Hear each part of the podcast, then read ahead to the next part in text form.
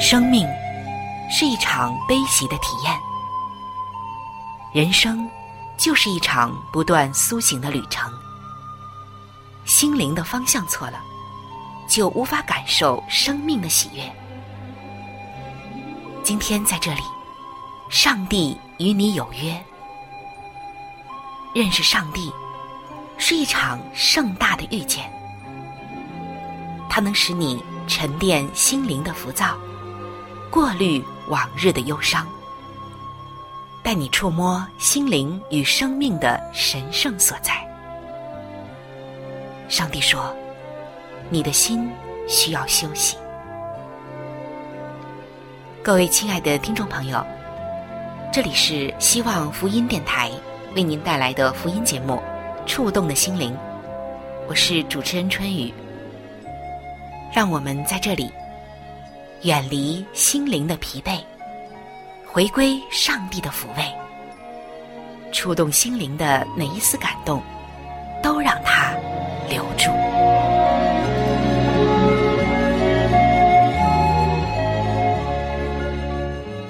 各位亲爱的弟兄姐妹，大家好，欢迎来到触动的心灵。主持人春雨在这里向您问候平安和快乐。有关于爱的话题。不仅仅是我们基督徒每天都在思考、都在谈论的一个话题。其实你会发现，周围的人们每一天说的所有的事情，无论是喜悦的、悲伤的，无论是赞美认同的，还是忧伤抱怨的，其实啊，还是与爱和不爱有关系。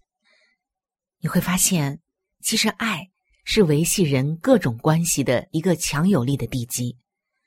如果这个地基坍塌了，那么上面的楼房盖得再高再美，最终啊也只会倒塌的。可是也有很多的时候，我们看到一些实际的生活中发生的很多的事情，无论是矛盾，无论是一些纠纷，甚至是惨剧，都让我们心生疑问。我们在说，既然有爱，为什么到头来却相爱相杀呢？这究竟是有爱还是没有爱呢？其实有关于爱的问题，圣经给了我们一个很明确的答案。在很多的经文中、故事中，上帝已经给了我们一个最好的答案。你会发现，爱有两种：一种爱是有条件的，还有一种爱是无条件的。那么这两种爱最终会衍生出什么？这两种爱，最终会带来的结果又会有什么不同呢？我们下面来看一个例子。这是一个在生活中真实发生的故事，听上去让人觉得很惨，但是又带给人很多的思考和收获。那是若干年前刊登在英文版的《读者文摘》中的一篇文章，是一位母亲刻骨铭心的经验。接下来，我们就一起来听一听，那天究竟发生了什么。有一天，这位母亲正在教会参加活动，忽然接到女儿凯蒂的电话，线路另一端传来了急促的呼吸。“妈妈，我是凯蒂，快来！我我吞了安眠药，安眠药。”紧接着就是乒乒的声音。然后线路那头一片死寂，这对父母赶紧叫救护车，把女儿送去了医院。在痛苦中，他们一直有个疑问，那就是女儿为什么会这么做呢？他一向不是很可爱、受欢迎又聪明的吗？他在各方面几乎是完美的。这对父母怎么想都想不通。幸亏这一对父母及时的将女儿送到了医院里。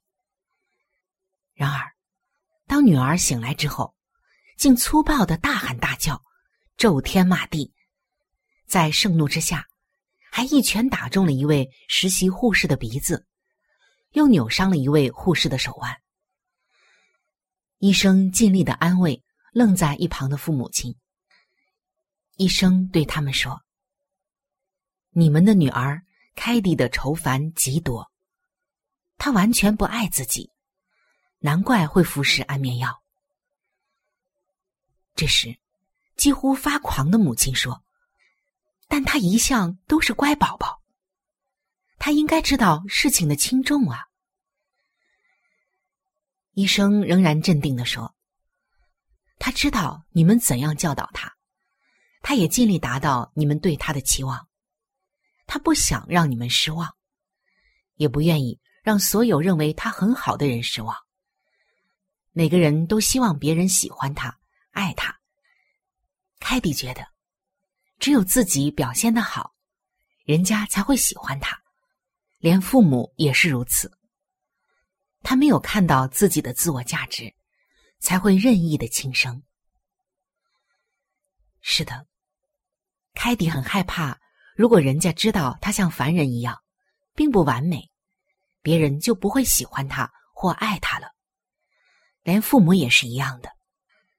所以，为了渴望得到别人的爱与肯定，甚至对父母也是一样的，他就一直伪装自己。结果，他深处的需要没有得着满足，以至于他几乎毁了自己。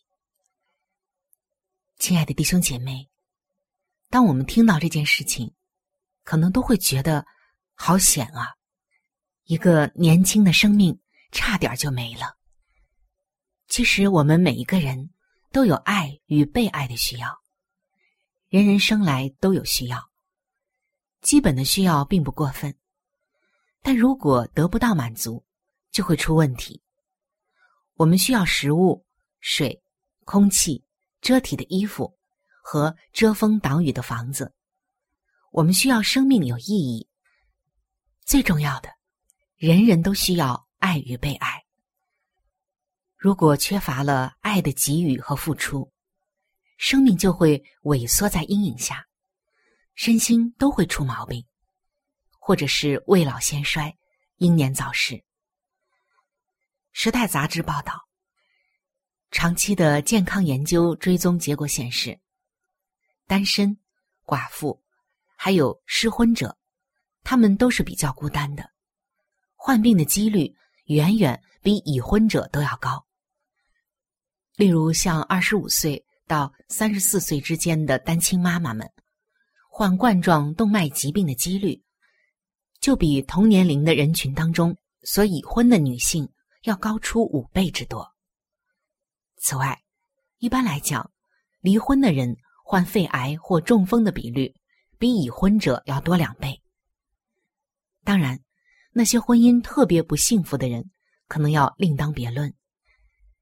简单的来讲呢，没有接受爱和付出爱的关系，人是不可能生存的。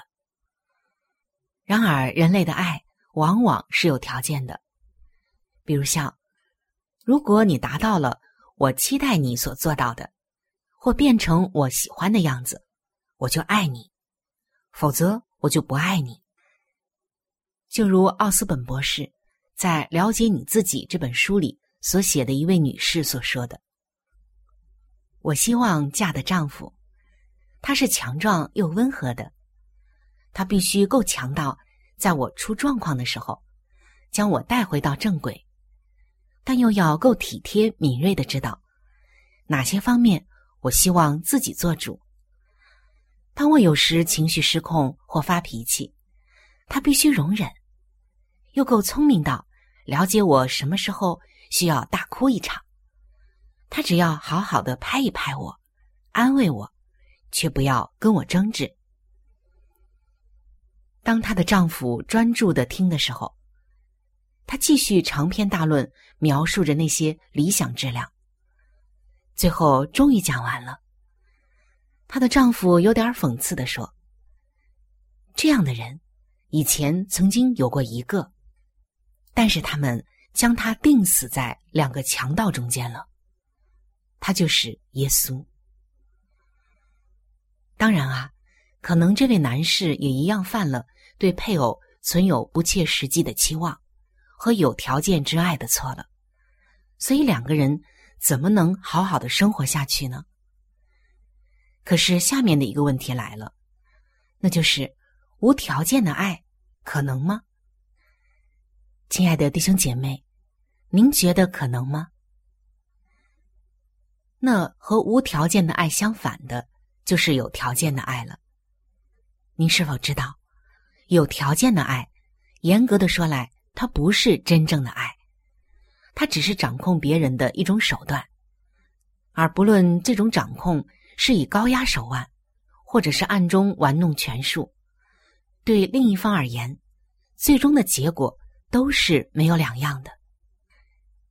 有一位作家，在他的著作《无条件的爱》这本书中解释说：“无条件的爱，从不要求对方成为一个完全配合你、讨好你，或是为了与你维系友好关系，不惜付出任何代价的人。”亲爱的弟兄姐妹，我们都知道，这世上最大的力量就是爱，误导。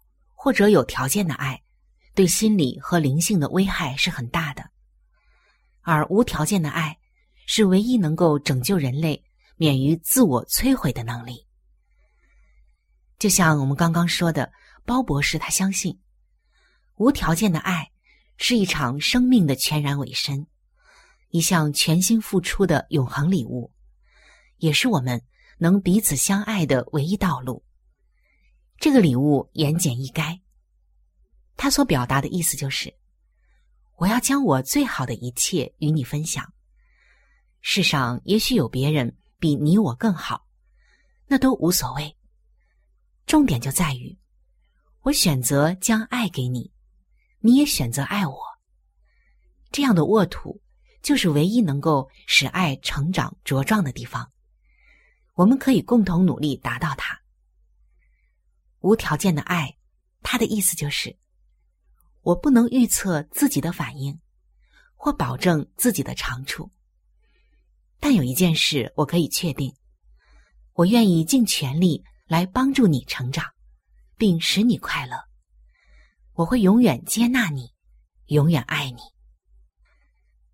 各位亲爱的朋友，也许你会觉得，想要得着这样的爱。真的是太难了，难吗？今天我想要告诉你的就是，其实人人都可以得到这样完全的爱，因为上帝就是这样爱我们。他对我们每一个人说：“你在母腹中，我已经认识你，我知道你的名字，你的一切，包括好的或坏的，我都知道。”我永远接纳你，永远爱你。上帝他全然的爱我们每一个人，因此他赐下他的独生爱子耶稣基督，在两千年前死在了十字架上，为了拯救我们脱离因犯罪而永远的死亡。你无法赚得上帝的爱、饶恕或永生，这些都是上帝早已经为你预备的。你所要做的就是响应并接受上帝的呼召。你现在就可以做一个简单的祷告，请求上帝赦免你的罪，感谢耶稣为你死在了十字架上，并且承认接受耶稣为你的救主和生命的主。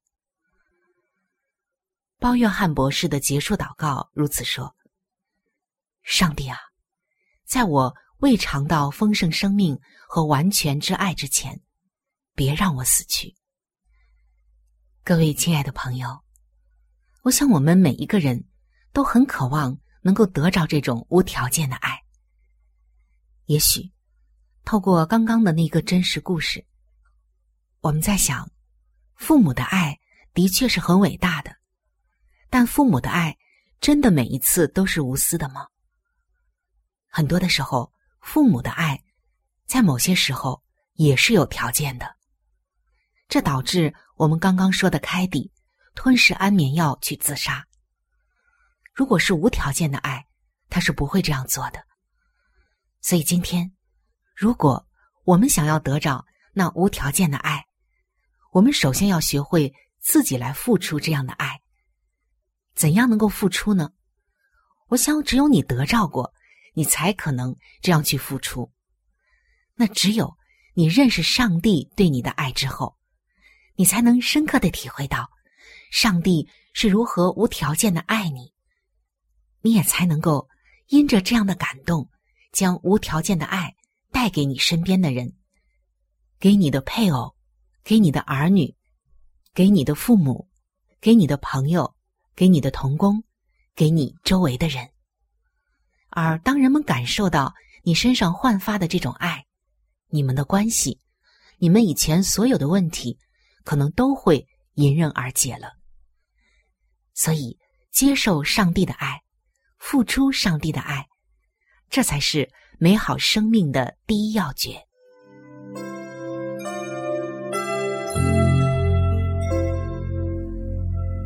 一朵花就是一个世界，一滴露珠能够反映出太阳的光辉。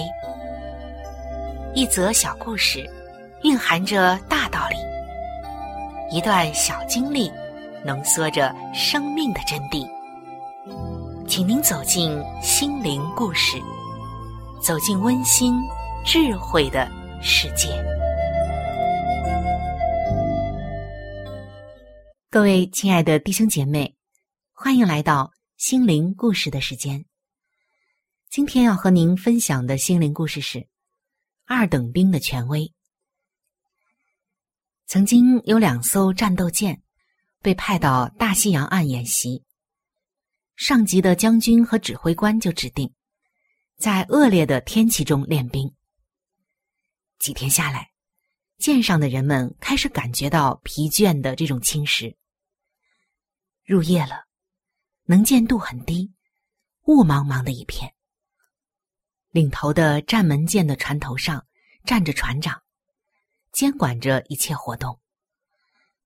他累了，但是全船官兵的安全比休息更重要。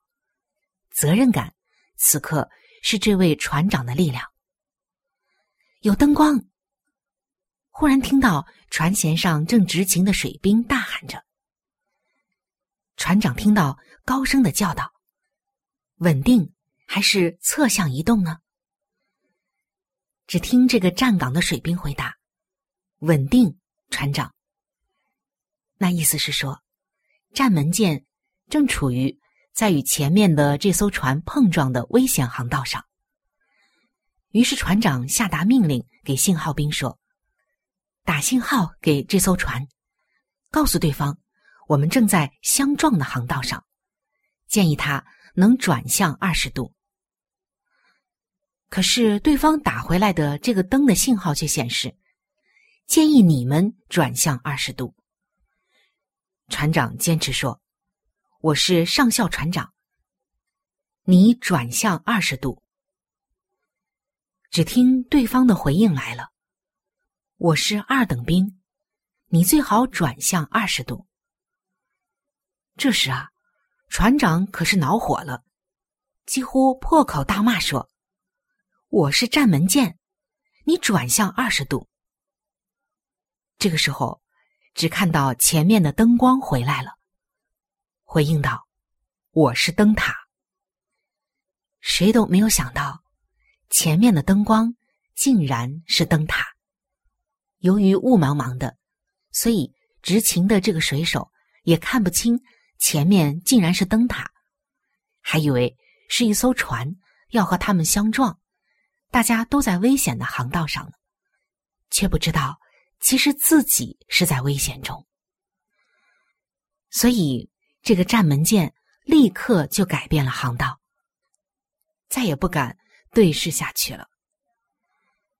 我们看到这个时候，二等兵的权威竟然高过上校舰长，因为他站在灯塔这边。耶稣说。我是站在父上帝这边。那亲爱的弟兄姐妹，今天你要不要站在耶稣这边呢？约翰福音的十六章三十二节说：“其实我不是独自一人，因为有父与我同在。”今天，你要站在最有权柄的父上帝这边呢，还是站在你的眼睛所能看见的那有限的视野内呢？有的时候，我们所站的可能是一个盲点。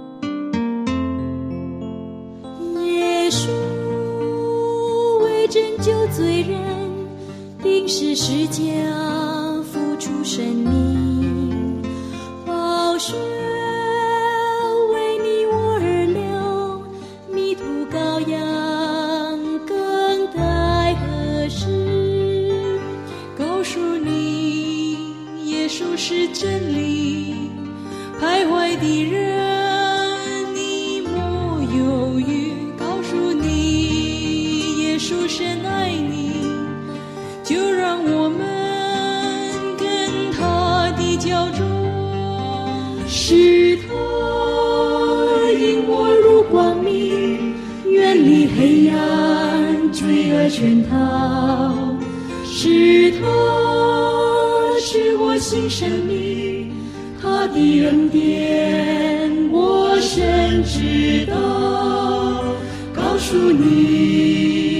稣是真理，徘徊的人你莫犹豫。告诉你，耶稣深爱你，就让我们跟他的脚走，迈开大步向前走。纵然前路是多么不平，也千万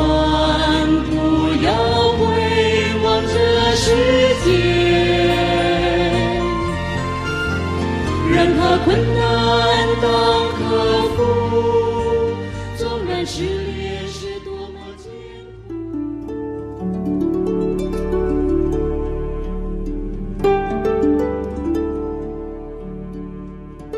在生命中最艰难的日子里，上帝让我每日和他亲近，经历他的同在。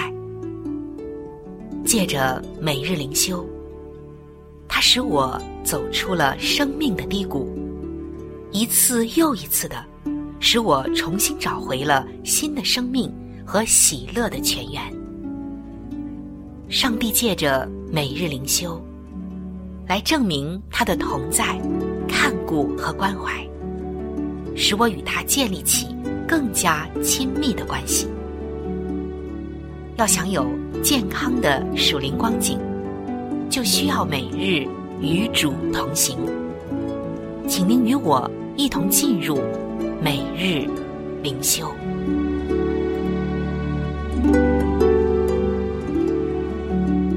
各位亲爱的弟兄姐妹。欢迎来到每日灵修的时间。今天每日灵修的主题经文记载在《圣经·约翰福音》的十章第三节。他按着名叫自己的羊。今天每日灵修的主题是：他认识你。有一位大学老师说：“我在大学教写作课，每一次和新的学生第一次见面的时候。”我都早已经知道他们的名字了，因为我会花一些时间去看，并且去记住点名表上的名字还有照片，熟记每一位学生的名字，好让他们一踏进教室，我就能亲切的向他们打招呼，“Hello, Jessica”，或者是“欢迎你，Stephen”。我之所以这么做，是因为。我知道能叫出他们的名字，必定会让他们倍感温暖。是的，亲爱的弟兄姐妹，我们看到这位大学的老师做得很好。然而，他也说到，要真正的认识一个人，不能够只知道他的名字。是的，从约翰福音的十章，我们可以看到耶稣这位好牧人对我们的体贴和关怀。因为，他按着名叫自己的羊。其实，耶稣他不仅仅知道我们的名字，还知道我们的想法、渴望、恐惧、过错和最深切的需要。正因为耶稣知道我们最深切的需要，所以他为我们牺牲了自己的生命，赐给我们永恒的生命。如同在十一节记载，耶稣说：“我是好牧人，好牧人为羊舍命。”今天，我们的罪使我们远离上帝，因此，耶稣这位好牧人。成了那赎罪的羔羊，牺牲他自己的生命，亲自担当了我们的罪孽。他为我们舍命，又从死里复活，救赎了我们。因此，我们应当借着信心，领受他的救恩，就再也不会与上帝分离了。感谢耶稣，他知道你我的名字和你我的需要。感谢主，他认识我们，并且知道我们真正的需求和内心深处的渴望。更感谢他为我们的罪而死，又从坟墓中复活，胜过死亡，赐我们永生，与他同在。所以，我们深深的相信，上帝他完全的认识我们。各位亲爱的朋友。我们今天的节目到这里就要向您说再见了。我真诚的邀请您来认识这一位爱你的上帝，你的人生将会成为蒙福的人生。在我们这里也为您预备了圣经，还有来帮助您来了解基督教信仰的资料，都是可以免费的赠送到您的手中的。如果您需要，或者是想和我联系的话，那我是非常的欢迎。您能够写信，或者是发电邮给我。来信请寄：香港九龙尖沙咀山林道二六杠二八号。山是大山的山，林是树林的林。香港九龙尖沙咀山林道二六杠二八号。您写“春雨收”就可以了。春是春天的春，雨是雨水的雨。如果您想发电邮的话，请记我的个人邮箱。我的邮箱是 c h u n y u at v o h c 点 c n。我们的网址是三 w 点 x i w a n g r a d i。o 点 o r g，我期待着您的来信，愿上帝的爱伴随您一生。